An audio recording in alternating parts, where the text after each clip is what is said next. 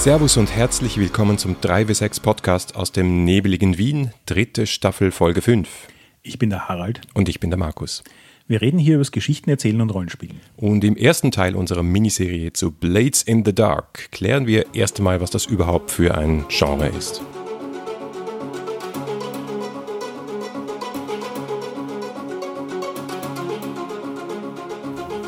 Ich freue mich total auf unsere heutige Folge, weil ich glaube, ich habe schon lange kein Rollenspiel mehr erlebt, das dermaßen schwer einzuordnen ist.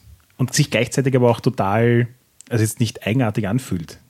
Schwer einzuordnen ist, ich weiß gar nicht, ob das der richtige Begriff ist, weil irgendwo, es fühlt sich so an, als wäre es schon immer da gewesen und gehört an einen gewissen Ort. Und dieser Ort ist für mich grundsätzlich Steampunk. Ja, aber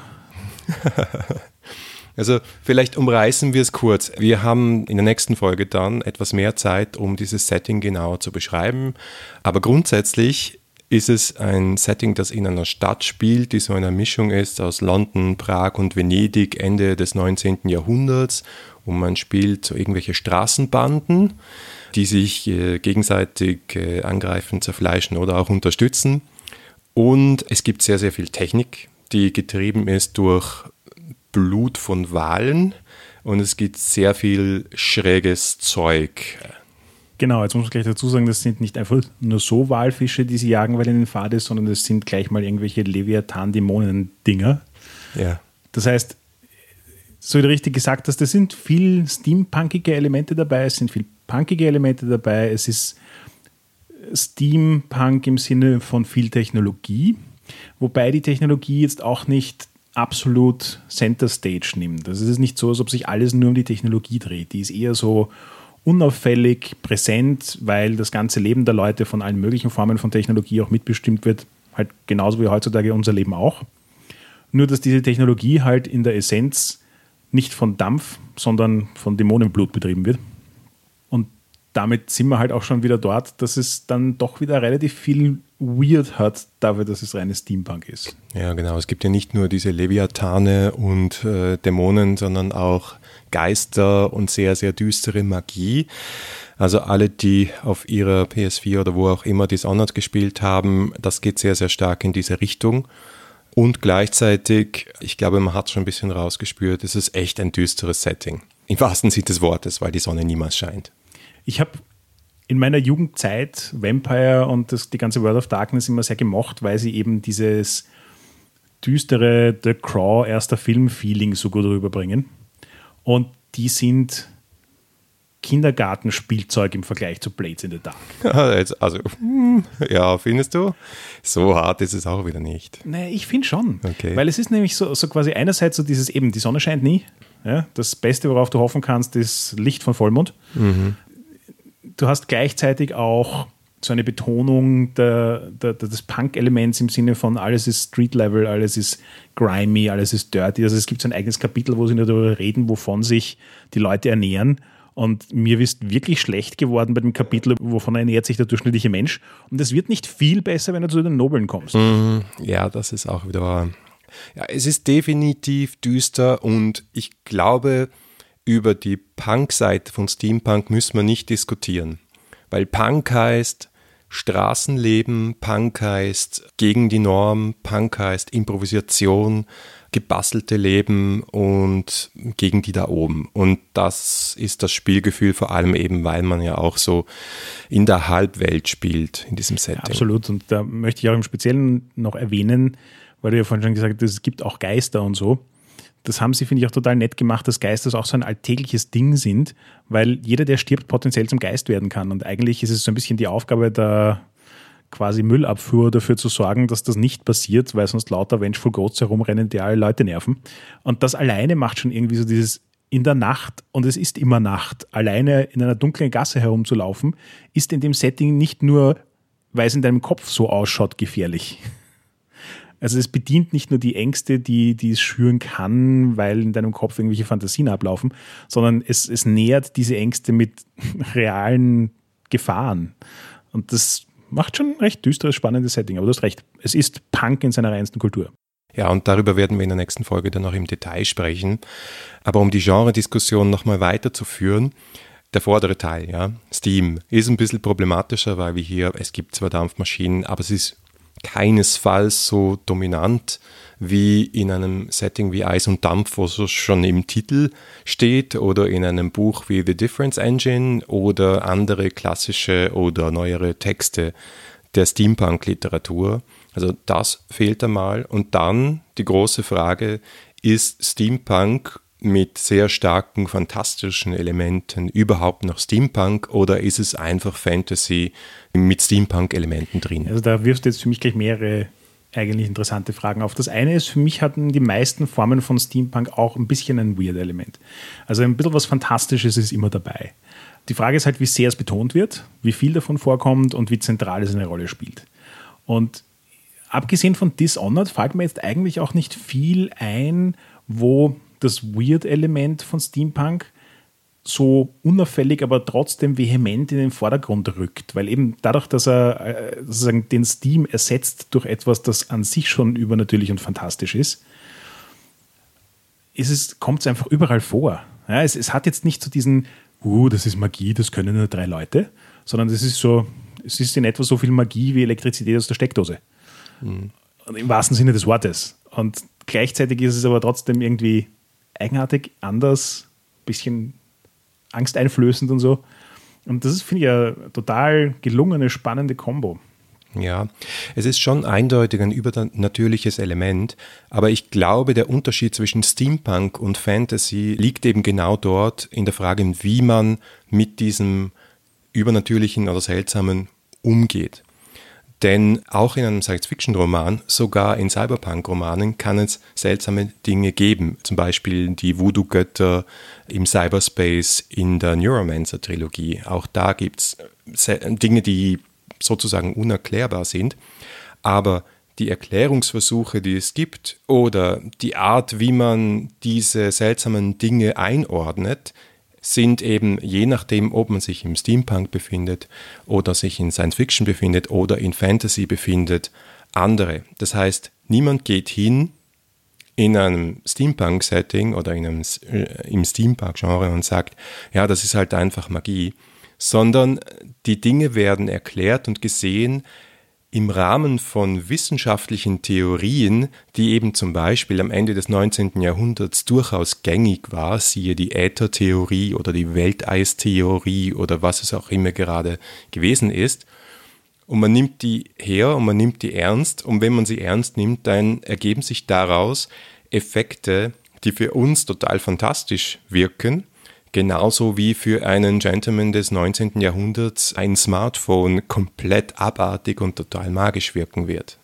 Ich finde, dass das jetzt eh schon eh noch einen weiteren guten Punkt rausgebracht. Im Steampunk ist für mich auch immer so ein bisschen implizit, dass es eben in einer anderen Epoche spielt und dass in der Epoche andere Vorstellungen zu Technologie und Wissenschaft existiert haben.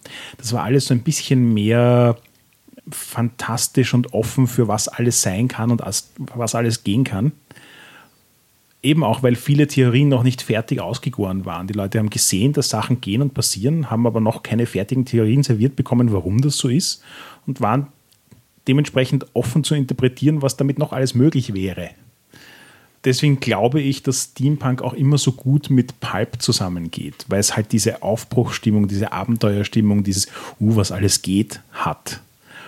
Und das ist was, das ich eigentlich hier nicht erlebe das, ich finde es auch spannend, dass sie in Blades in the Dark für mich wenig wissenschaftliche Erklärungsversuche machen, um das Steampunk zu erklären. Also es gibt schon so ein bisschen dieses, kommt immer über dem Buch vor, dass sie eben Erklärungsmodelle liefern, die dann auch immer so ein bisschen einen wissenschaftlichen Touch haben, aber gleichzeitig auch so ein bisschen einen religiösen Touch.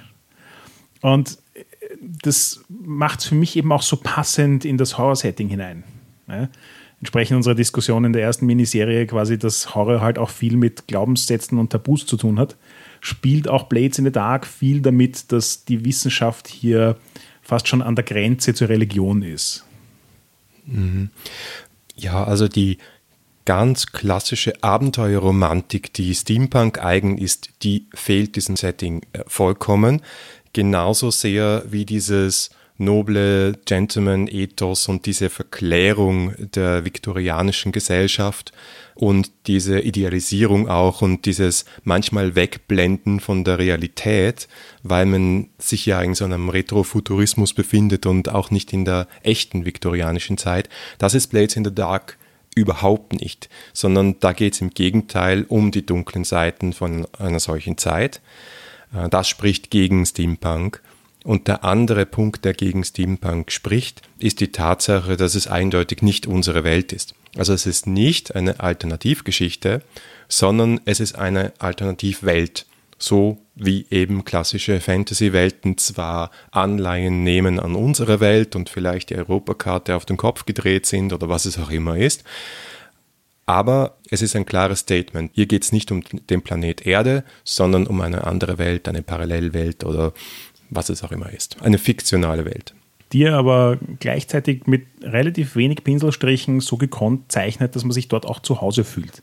Also es ist bei Fantasy-Settings habe ich oft das Problem, dass wenn sie ähm, exotischer werden, sie irgendwie in Größenordnungen wandern, wo ich mir denke, ich, ich habe keine Ahnung, wie sich ein Halborg, Halbelf-Wesen fühlt, das in einer Gesellschaft aufgewachsen ist, wo es totalen Rassismus von allen Seiten erlebt hat, aber ich weiß nicht aufgrund wovon. Nö, kann ich mich nicht gut hineinversetzen. Das hat Blades in the Dark gar nicht. Also das sind lauter, es sind alles nur Menschen und man hat total das Gefühl, dass man sich in diese Schicksale hineinversetzen kann. Und ich finde es auch super spannend, dass es eigentlich so aufzieht, dass du am Beginn des Spiels das Gefühl hast, dein Charakter hat quasi alle Wege offen. Der könnte auch der Gute sein. Der könnte der einzige Robin Hood in der Stadt sein, der den Reichen stiehlt und den Armen gibt. Und das System und das Setting unterstützen aber total, dass diese Illusion zunichte gemacht wird. Und quasi, wenn du, du begehrst auf gegen die Adeligen der Stadt, die das arme Volk unterdrückt halten und die Macht in Händen halten und die Urarschlöcher sind. Und je länger du das Spiel spielst, desto mehr wirst du zu genau diesen Leuten. Mhm. Ja, voll. Je länger ich mir überlegt habe, wie ich das Ding einzuordnen habe, desto eher ist mir der Begriff Industrial Fantasy eingefallen weil das ist jetzt nicht so ein super gängiger Begriff, aber ich bin ja ein großer Fan von China Mieville. Sagen wir mal so, ich mag ihn sehr, ich mag circa 50 Prozent seiner Bücher und 50 Prozent seiner Bücher hasse ich, aber ich finde es einen super spannenden Autor. Meine Lieblingsbücher von ihm sind die drei Bas Lag-Romane, der erste davon ist Perdido Street Station und das ist für mich ein perfektes Gegenstück, weil da geht es auch um eine Stadt, und da geht es auch um eine sehr industrialisierte Stadt, aber es ist auch ganz klar, es ist fantastisch. Es ist, eine, es ist nicht unsere Erde, es ist nichts extrapoliert. Es gibt zwar ähm, so typische weirde Technologie und Dampftechnologie, es gibt komische Lochkartenbetriebene Computer und es gibt irgendwie eine Art von künstlicher Intelligenz. Ich will nicht allzu viel spoilen. Es gibt jedenfalls sehr, sehr viel Weird Science in dem Ding. Aber es ist klar, und das hat Merville auch immer gesagt, er wollte die Antithese zu Herr der Ringe schreiben, er, wollte der Anti-J.R.R. Tolkien sein, dort industriell sein, wo er pastoral ist, dort irgendwie sehr divers sein, wo er schwarz-weiß malt, dort in Grauschattierungen sein und so weiter. Und das Gefühl habe ich bei Blades in the Dark auch. Also es ist Fantasy, aber eben nicht Herr der Ringe Fantasy. Und so ziemlich das Gegenteil von Herr der Ringe Fantasy. Bedient sich der Elemente aus dem Steampunk und ich würde es letztlich dann trotzdem in den großen Topf von Steampunk reinwerfen. Aber wenn, wenn wir so äh, uns so ein Venn-Diagramm vorstellen zwischen Fantasy und Steampunk, dann ist das schon recht gut in der Mitte. Also ich würde es ja am ehesten eigentlich als Weird Science Punk bezeichnen, weil das halt quasi auch die der, der Nukleus des Ganzen ist, aber ich verstehe total, wo du herkommst. Und ich finde, all die Dinge, die wir jetzt aufgezählt haben, zeigen halt auch, warum es auf der einen Seite schwer einzuordnen ist, sich aber auf der anderen Seite total familiar anfühlt. Weil es sich eben all dieser Dinge bedient, viel mit diesen Klischees arbeitet, sie aber auch sehr oft bricht und trotzdem zu einem stimmigen Ganzen zusammenführt. Und das ist übrigens auch typisch Steampunk, dass du sehr, sehr viele auseinanderstrebende Elemente und Widersprüche nimmst und sie vereinst in einem ästhetischen Konzept. Am Schluss ist das, was das Ganze zusammenhält, ist eigentlich dieses ästhetische Konzept und das kommt gerade im Buch mit diesen Illustrationen auch sehr, sehr gut drüber. Ja, das stimmt. Also Blades in the Dark hat eines der stärksten ästhetischen Konzepte, die ich seit langem wahrgenommen habe. Ähm, vermutlich für mich auch deswegen so ein bisschen eine Parallele zu World of Darkness, weil die für mich so eine der ersten waren, die die Idee einer, einer gemeinsamen Ästhetik zu einem Thema auch wirklich gut rübergebracht haben damit dieses, mein, mein Industrial Fantasy Ding nicht ganz so einsam dasteht. Ich glaube, es gibt schon noch ein paar literarische und spielerische Vorbilder. Neben China Mieville gibt es zum Beispiel auch noch die Historic Materials Trilogie von Philipp Pullman, Der Goldene Kompass und Nachfolger, wo übrigens gerade jetzt die zweite Trilogie begonnen hat und ich habe es noch nicht gelesen, aber ist das nächste auf meiner Leseliste. Sehr, sehr spannend. Großartiges Buch, wird verkauft als Young Adult, aber ich empfehle es jedem Erwachsenen, das zu lesen. Das ist ein bisschen näher zuerst mal am Steampunk, weil es so wirklich in einem alternativen London Ende, ja, in, in einem parallelen äh, viktorianischen Zeitalter spielt, aber dann entwickelt sich es in eine ganz, ganz andere Richtung, würde ich mal sagen. Und das andere, was mir noch eingefallen ist, das ist wieder ganz andere Baustelle, fühlt sich aber trotzdem sehr verwandt an und das ist Bioshock. Und ich glaube, es ist auch kein Zufall, dass Bioshock 2 vom selben Studio gemacht wurde, das später Dishonored 1 und 2 gemacht hat. Also auch hier super starkes ästhetisches Konzept. Im Fall von Bioshock ist es Art Deco. Sehr, sehr viel Weird Science, schräge komische Konzepte, die aber sehr konsequent durchgezogen worden sind und eine sehr harte, düstere Geschichte. Ich finde es schön, dass du das Beispiel nennst, weil nämlich Bioshock ist für mich ein, ein gutes Kontrastbeispiel auch ein bisschen zu Blades in the Dark. Einfach dahingehend, Bioshock, so wie du sagst, hat eine, eine schöne ästhetische Klammer, die alles umfasst. Es passt alles stimmig zusammen. Es ist total verwandt mit Blades in the Dark, habe ich dir recht. Aber zum Beispiel gerade bei Bioshock Infinite, das quasi die Stadt in den Wolken, ist alles von der Ästhetik her auch viel, viel heller und bunter.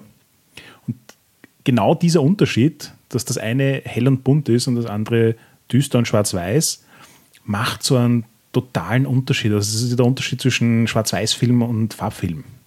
Und da trifft für mich Blades in the Dark einfach total ein, ein, ein Feeling, wo ich sage, ich glaube, das ist spannend, also wirklich spannend, nämlich sozusagen auf jeder Ebene in der Welt zu spielen.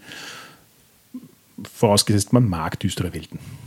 Ja gut, Bioshock Infinite ist ja auch nicht so gut angekommen bei den Spielerinnen und Spielern, weil es ja das Ganze in eine ganz andere Richtung gezogen hat. Aber schweifen wir nicht allzu sehr ab. Fallen dir noch Beispiele ein, wo du sagst, da wird ein Genre bespielt, das so ähnlich ist wie Blades in the Dark? Ja, was mir noch so einfällt, ist Penny Dreadful, die Fernsehserie. Es ist zwar nicht rasend weit an Steampunk dran, weil es eigentlich eher so Dark Victorian ist. Mhm. Aber gerade mit dem Thema Frankenstein und Jekyll und Hyde und so weiter holen sie schon auch immer wieder relativ viel Weird Science in die Show hinein. Mhm. Ich hätte als erstes eigentlich so an Gothic gedacht, ja. als, als Genre. Ja, ja, eh ja. ist, ist es das auch mehr. Aber ich finde, das ist genauso diese Anverwandtschaft zu Blades in the Dark, also als Stimmungsbeispiel, um ein bisschen in die düstere Welt reinzukommen, ist es, glaube ich, schon ein sehr funktionierendes. Ja, absolut. Naja, Late Gothic hat ja auch sehr viel mit dem Viktorianismus zu tun. Der Roman Dracula wurde in dieser Zeit geschrieben, passt auch sehr, sehr gut hinein. Ein lustiges Gegenstück dazu ist übrigens Anno Dracula von äh, Kim Newman der auch als Steampunk-Roman gilt. Es gibt auch, glaube ich, drei Bücher davon, die dann in unterschiedlichen Zeiten spielen. Also es geht mehr oder weniger davon aus, dass äh, Dracula Queen Victoria gebissen hat und dementsprechend die Gesellschaft ein bisschen anders ausschaut. Ein sehr lustiger Roman auch. Lustiger Steampunk ist auch eher selten. Nein, aber zurück zu Gothic. Ich glaube, diese Ästhetik und die Idee von Gothic Horror, die ist schon auch da drin. Und deswegen fällt es uns wahrscheinlich so schwer, dieses Genre zu greifen. Also jedes Mal, wenn wir was erwähnen, passt es irgendwie auch hinein. Es ist wahrscheinlich die Mischung, die es da ausmacht. Ein eher gegenwärtiges Beispiel für mich wäre die neue Netflix-Variante von Castlevania. Oh, Habe ich noch nicht gesehen, ja. Auch Erzähl. viel Weird Science, auch Supernatural, ähm, sehr düster in der Art, wie sie es erzählen. Also ich meine, das Original Source Material ist jetzt auch nicht gerade lighthearted. Es ist halt, halt ein Touch mehr Medieval Fantasy als ich das Blades in the Dark äh, zuordnen würde. Aber auch da wieder, also Verwandtschaft ist da, hm. bringt auch viele Elemente rüber, die eben auch Blades in the Dark hat. Ja, ich, ich habe auch an, wenn wir jetzt wieder über Rollenspiele sprechen, an Eberron gedacht das ich jetzt nicht wahnsinnig gut kenne. Die Natascha hat das eine Zeit lang gespielt. Ich weiß nur, dass es da zum Beispiel die Warforged gibt und sehr, sehr viel äh, lustige Fantasy-Technologie, die durchaus Steampunk flektiert ist. Und das ist halt eindeutig Fantasy mit diesen Steampunk, Steampunk und industriellen Elementen.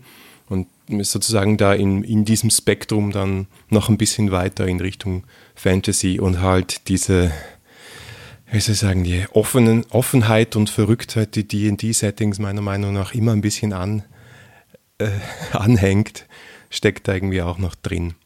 Also wenn du Blades in the Dark nimmst und viel, viel offener und äh, heller machst, die Sonne aufsteigen lässt, dann kommst du vielleicht irgendwo bei Eberron an. Ja, also zusammengefasst, egal ob wir es jetzt Industrial Fantasy, Weird Punk oder Urban Goth nennen, es ist, es hat viele Elemente drin, die man aus anderen Bereichen kennt. Man fühlt sich dort relativ schnell zu Hause. Man hat auch schnell das Gefühl, dass man weiß, wie alles tickt und dass man damit arbeiten kann. Und es hat trotzdem eine ganz eigene Ästhetik und eine ganz eigene Identität.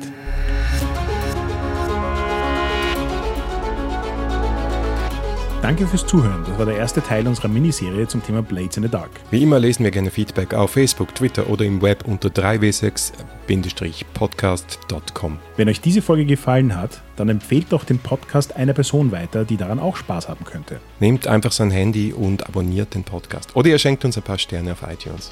Danke fürs Zuhören und bis zum nächsten Mal.